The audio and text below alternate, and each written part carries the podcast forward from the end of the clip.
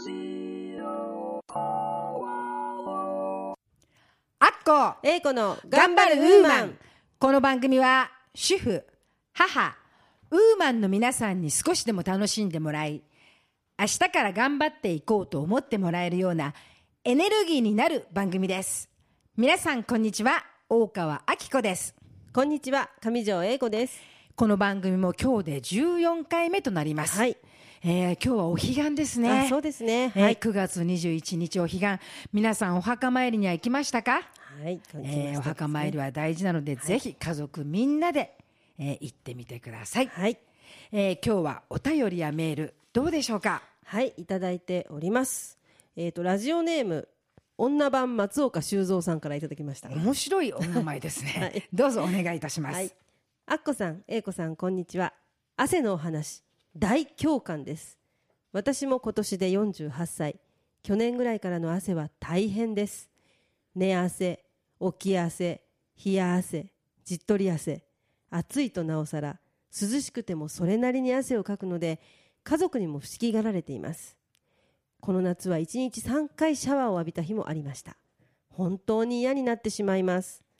というお便りです。はい。本当にそうですそうねですね。もうあの仲間がいてくれて嬉しいというかですね。す。家族は嬉しくないけど、仲間は嬉しいですね。うん。本当にですね。汗。一大変で緒ですすね、はい、同じです。えー本当にはい。お便りメールありがとうございます、はい。それでは今日もここ松戸ポワロのスタジオよりウーマンの輪が届いていきますよう。楽しくいきましょう今日は2人のウーマン話をお届けいたします。最近私も英子さんも本当ラジオの中で暑い暑い。はい。汗が出てとても大変という話をしています、はい。今日お便りでもいただきましたが、ね。本当にこの汗はい。きついです。そうですね。このことをですねこの汗についてそしてこのきつさについて、はい。このまさしく更年期について、はい今日はですねじっくり英子さんと2人で話していきたいと思います、はい。きっとこの話題は聞きたい同世代の方がたくさんいらっしゃると思います。私もまさか自分がなると思ってもいなかったのですけれども、実は誰でも通る道なんですね。えー更年期という時に起きるいろいろな不調のことを少しご説明させていただきたいと思います。はいお願いします。はい、そもそも更年期障害というのはどういう状態のことを言うのかということなんですけれども女性は40歳を過ぎた頃から卵巣の機能が低下し始めて更年期という時期に差し掛かります。そうするとその機能の低下が急激になるんですね。でこれに伴って卵巣から分泌される女性ホルモンの一つであるエストロゲンが減少して体の中のホルモンバランスが乱れます。ホルモンバランスが乱れると自律神経の調節が乱れてほてり、のぼせ、冷えなどの体にさまざまな不調が現れます。このようなホルモンバランスの乱れによって起こる不調を更年期障害と言います。はい。改めてこうね聞くとこのなんかエストロなんかはい。デストロイヤーみたいなこう 名前のものがですねはいこの癖があるというか、はい。なんですね。やっぱりこのいろんなこううーんほてりとか、はい。バランスが崩れて、そうですね。めまいとかいろんな頭痛とかが来て、はい。やはり名前がすごいですよねこの更年期障害というそうですね。もう本当になんかそれだけ聞いただけでも落ち込みそうな名前ですよね、うん。だからきっとこう認めたくないというかね。そうですね。自分がそうなんだっていうものに向き合いたくないんでしょうね。そうですね。あのなんか昔は暑いと思った時に汗でが出てはい。と思ってましたけど今はこう違うんですね。そうなんですよね。あのこの汗はい。がすごい出てくるはい。シチュエーションって私はねこう、はいどういう時出るかな？もうどういう時が出るかがもうわからないぐらい。なんかでも確かに気持ちをカッと入れた時とか、はい。そうですね。時にやっぱりそれと同じようにこうカッとそうですね。一緒に確かに出るはいと思いますね、本当にだからそのうん何でしたっけ？フラッシュ？ホットフラッシュってホット言うんフラッシュってよく言うように、はい。確かにそれだなっていうのがはい。認めたくなかったけど分かりますね。そうですね私もアッコさんとほとんど同じで急にカーッと暑くなったかと思うと頭のてっぺんからはい汗がバーッと吹き出すとはいいうすごい状態なんですよね。この状態のことを今おっしゃったホットフラッシュというんですけれども実はこの汗の原因がまさにこの自律神経の調節の乱れということなんですね。なるほど、このホルモンによって神経の命令がこうこ壊れて崩れて、はい、いるということなんですようね。ん。なのであの暑くもないのに汗が出たりとかでかといって暑いだけかというと逆に冷えたりはしませんか？しますします。そうなんですよね。あのなのでもう暑いと思っていたにもかかわらず寒かったりとか、まあ、そういうのもその自律神経のバランスが崩れてくるために起こることということなんですね。確かにこの汗がガーッと吹い出るでしょ、はい。その後少し、まあ、その状態がこう続いているじゃない、はい、その後必ずこう涼しくなってくるそうなんですよ。寒くなってくるんですよね、その後そそれで冷えてくると。冷えてくる。なんですよでね。本当にあの、うん、汗この汗がはい、なんだろうな。スーっていう汗じゃないもんね。そうですね。あの書いて爽快っていう汗じゃないんですよね。なんかこう、うん、何かこう考えなきゃいけないとか何かと思った時に確かにバランスが崩れてんだね。そうですね。なんかあと嫌な感じってなってすると急に。急にグーッとこう出てきて、はい。もう本当にあのいわゆる昔で言うと冷や汗をかくというような、ちょっと例えばあの学生の子に宿題忘れたがみたいな、うん。うんうんああいうののもっとすごい版というする感じね。ですね。山が。そうですね。ドッカーンっていう感じではありますよね。その汗が出たりはい。冷えたりとかはいいうする症状のほかに。はいどういうのがあるのかね？はい、他にもですね症状は本当に様々で、まあ、頭痛めまい胃腸障害動悸関節の痛み肩こり腰痛などの体の症状からあとはイライラするとか落ち込みやすいなどの精神の症状も伴うそうなんですね。はあ、確かにそうそれはよく聞きますね、はい。体に出るのこの汗汗。はい、めまい、はい、このふよくふわふわめまいっあて、そうですね。私もそうだったんですけど、はいふわふわめまいはい、とか頭痛とか肩こりとかっていうもののほかに気持ちが落ちたりとか、はい、そうなんですよあとイね。ライラして急に悲しくなったりとかするね。その神経的なもの？そうですね。まあ、両方とも神経的なものから来てはい。そうなんだけれども、神経的なもののバランスが崩れて体に出る人と、はい。心のその深い部分に出る人、はい。2つに多分分かれると思うんだけれども、ええ。あのそういうのはこうどういうのでこう英子さんはどういうどっち派、あ私はですねあのどっちもなんですけど、うん。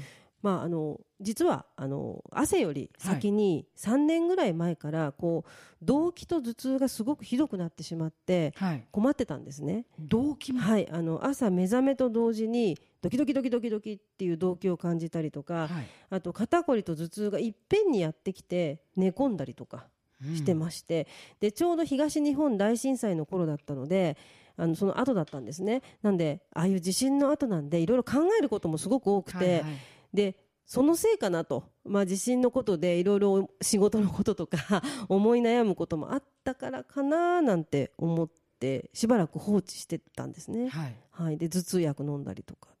でまああんまり気にしない方がいいのかなとは思ったんですけれども、あのまず動悸が怖いと。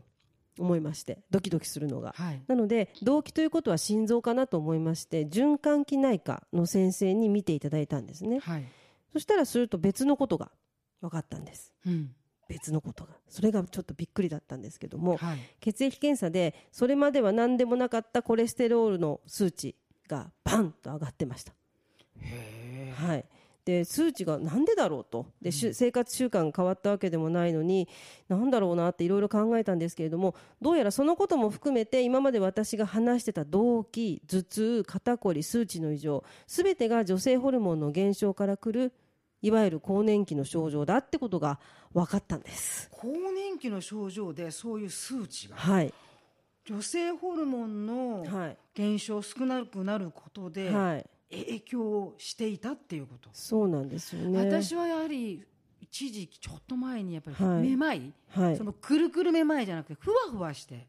こうなんか足、うん。足が変なとこ歩いてるみたい急にこうふなわふわして、はい。そうするとやっぱりこう汗も出てきて。あじゃあ連動してですよね。そしたらやはりこうやっぱり更年期の始まりっぽいっていうああそうだったんですね。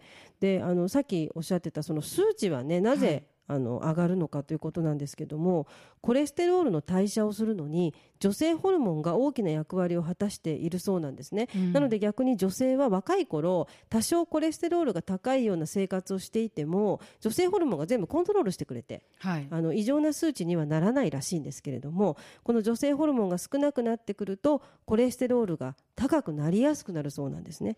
要はあのブレーキの役割がなくなっちゃうからそのままズドーンとコレステロールに影響されてしまうとでコレステロールや中性脂肪のことを脂質油の質と書いて脂質って言いますけれども、まあ、これは女性は男性に比べて脂質代謝異常の治療がすぐ必要というわけではないそうなんですけれどもやはりその辺はきちんと専門医に見てもらってでなんなんでこうなのかっていうことを知知るというのは一番確実だとは思うんですけれどもね。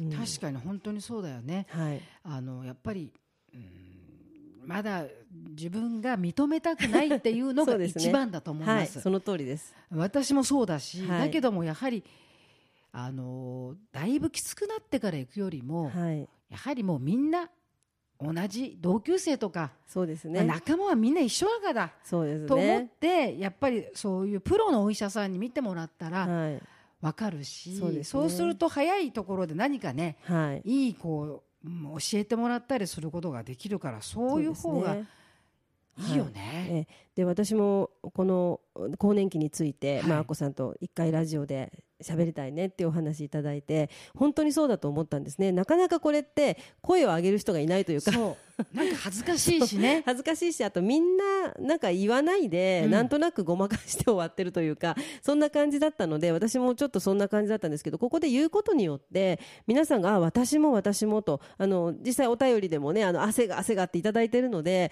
あなんかこれを取り上げるっていうことはいいかななんても思ったんですけども。そうそうあの、はやっぱりこう隠せるもの、はい。ニキビを隠すわけじゃないんだからさ、ね。はい。もう隠せないし あの認めはい。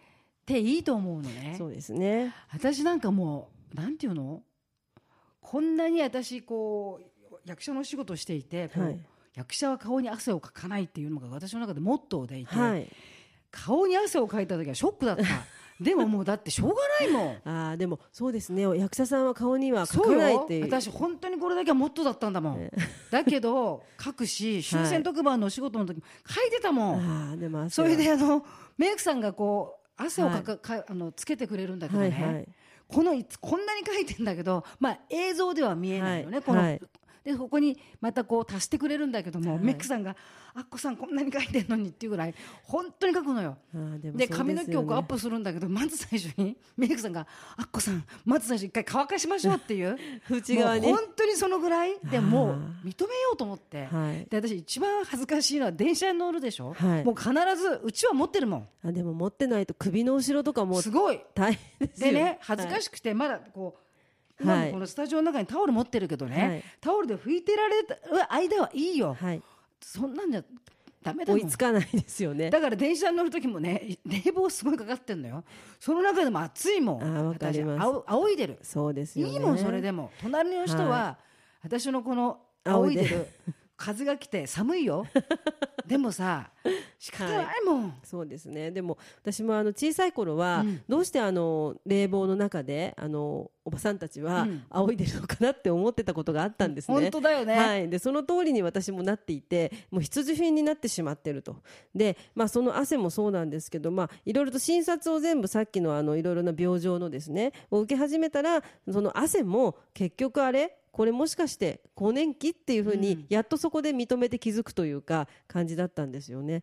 なのであの私も電車の中で本当に仰いでるんですけれども、確かに。今英子さんがいいこと言ったように、はい。私も小さい時というかね、若い頃は、はい。お母さんたちが、はい。なんでうちは思ってんのか意味わかんなかったの？首んとこにタオルをこう置いて、ね、なんでいつもこうセンス持ってんのって。私センス持つ人は話し方の人だけだと思ってたから そうそうそう。はいね。意味わかるよね。はい、あの本当に皆さんセンスをね、あのかっこいい人はあのよくあのきお着物なんかでもすっとセンス持ってて、うん。パタパタパタって仰がれてますけども、なんであんなことしてるんだろうっていうのは本私当たちは違う意味のね、でも本当にだから結局暑いということをやはり皆さん我慢してやっぱ暮らしてきたんだなという感じが本当に。それをこう声に出すことによってはい。恥ずかしくないし、そうですよね。はい。そういうことに答え、なこ行為を大にすることによって、はい。バランスも崩れないくないかも。そうですね。あの、うん。黙って一人で悩んでるよりは本当そうすると受け崩れちゃうから、はい、そう大っぴらにね、はい。することがねいいと思います。いいことかもね、でそのやっぱり大っぴらにすること以外に何かいい方法ってのはあるのかな、はいいろいろとあの、対策はあるようなんですけれども、あこさんは何か具体的な対策っていうのは？私はですね、い。やっぱりお医者さんに行って、まあ、今はあの漢方をはい。いただいて、ええ食前に飲んでますね。そうですか、はい。漢方は私もすごく興味があって、はい。今後やってみたいなと思うことなんですけれども、で私もあのいわゆるあの西洋医学のお医者さんのお薬例えばホルモン剤とか治療とかはしてないんですけれどもやはりあの市販薬とかはい、サプリメントとかそういったものを使ってます。はい、でサプリもなかなかいいのがあるので、そういうものをやっぱこう取り入れていくっていうのがいいですよね。サプリはこのどんなものが効果的っあて言われてるんですか？はいえっと、代表的なのは、まあ、あこさんもご存知かと思いますけれども、はい大豆イソフラボン。ですね、で大豆イソフラボンは女性ホルモンと似た効果があると言われていますでその他にもレッドクローバーブラックコホシュワイルドヤムマカなども女性ホルモンと似た効果があるそうなんですね。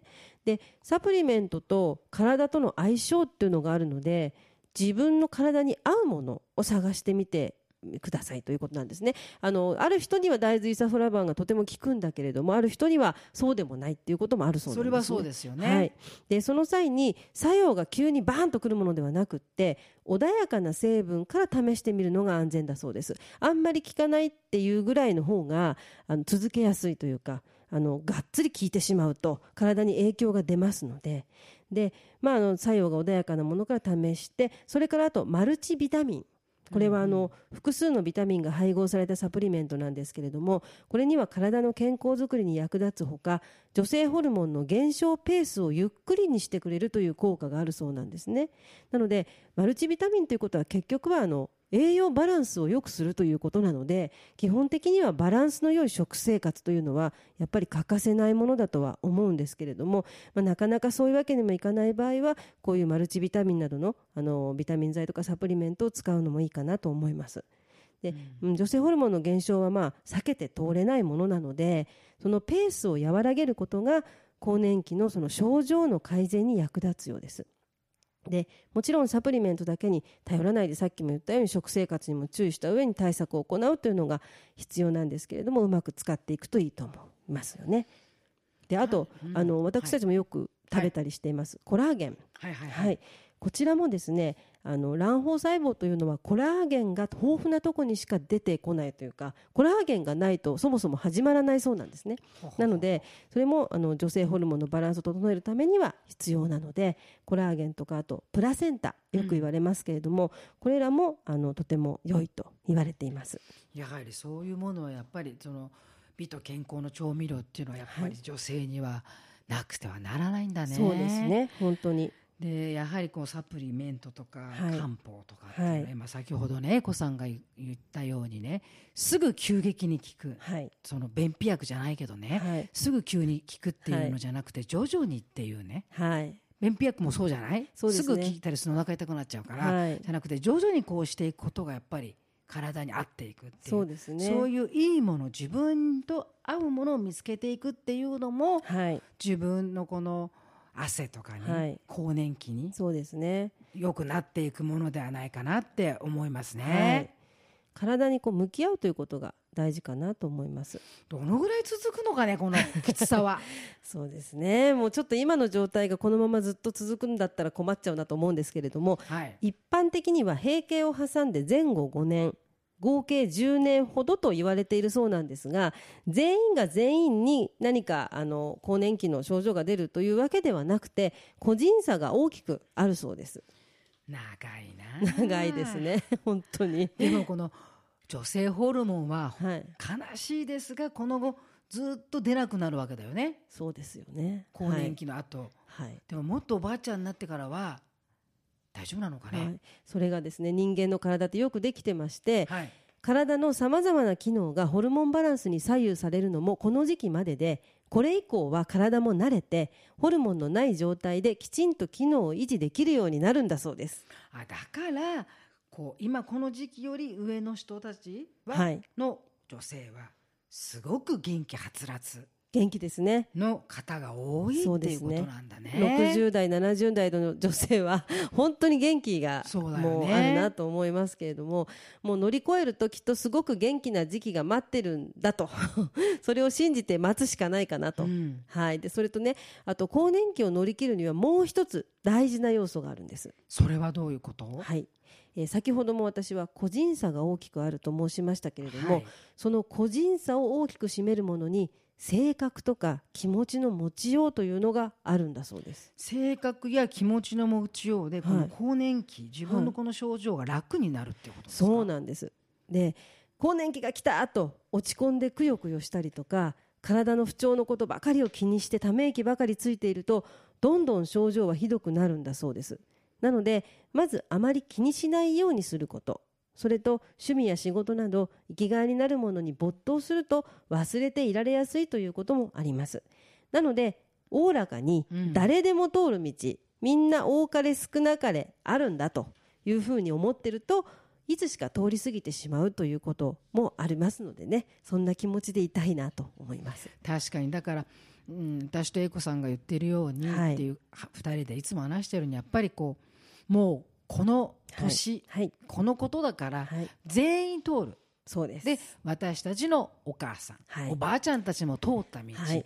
女性に生まれたからこそ通る道だから、はい、あのーみんなでこう、うん、声を大にしてはい、笑って言えればそうですね。いいのかもね。私と英子さんがさっきも言ってるように、はいなんかもう暑い。よとかね。そうそうすると少しこう、はい、うん楽にというか、そうですね。元気になる。はい、なんかいいのあるかなとか？そうですよね。なんかいはい。情報あったら教えてみたいな感じで言い合っていけば少しはい、楽に。そうですね。前向きな気持ちで、ね。はい、楽しいあの笑い話にしちゃって、そういう方が、ええ。あの更年期の神様がこの人のとこ来るとつまんないからとか 早く通り越してあげようってあーでももしかしたら思うかもしれないね。はい、そうですね。あと、うんそれとこのホルモンバランスの不調というのはですね、実は誰でも遠い昔に経験しているんです。あら本当？はい、皆さんそれを乗り越えた経験が実はあるんです。え本当？はい、アッコさんにもありました。私にも？はい、いつなんだろう？はい、それはですね、思春期です。思春期？はい、体が大人になっていくあの思春期。はいここは本当にホルモンバランスが不安定だったんですね。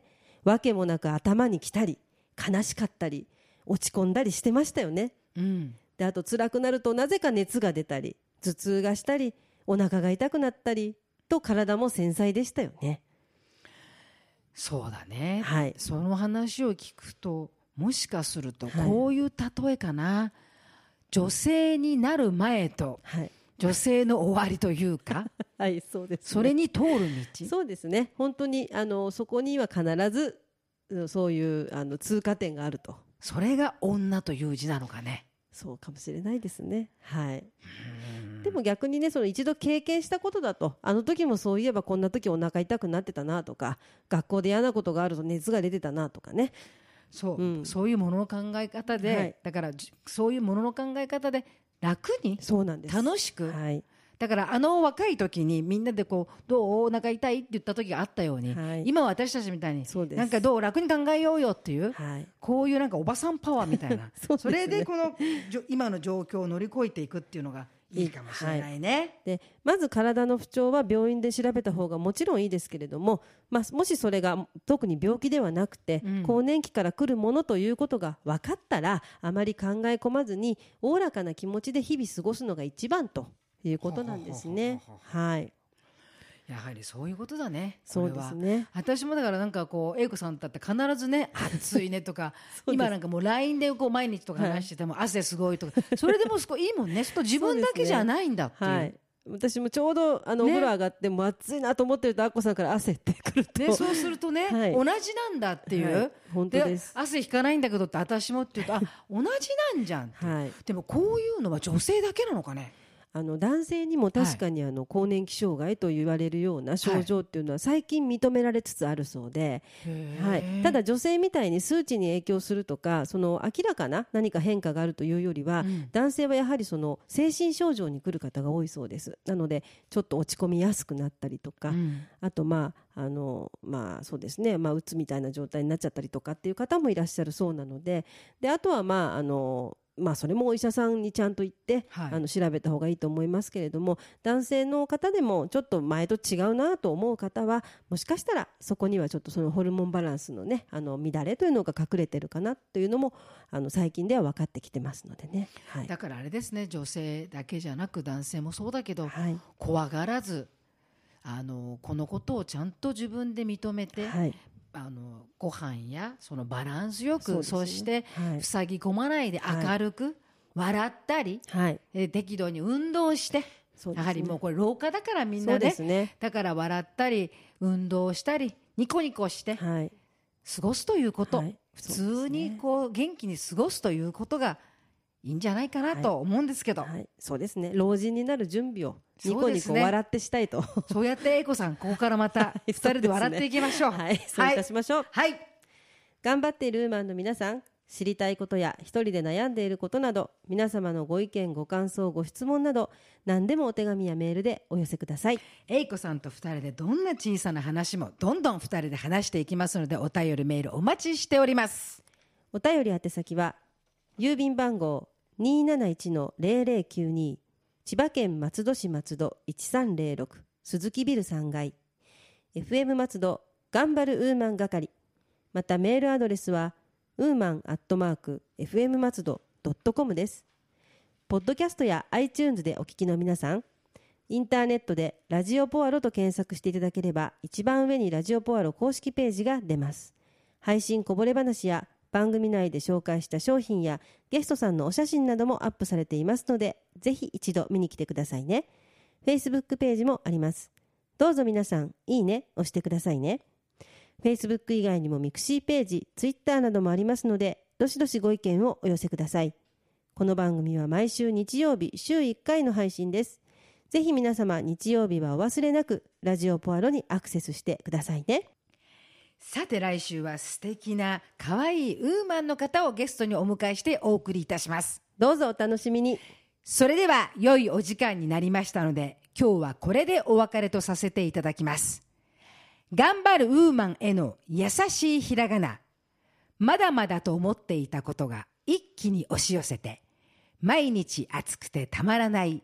みんなで頑張って乗り越えよう。汗まみれの頑張るウーマン。それでは皆さんまた次回をお楽しみに。アッコ、エイコの頑張るウーマンでした。ラジオポアロ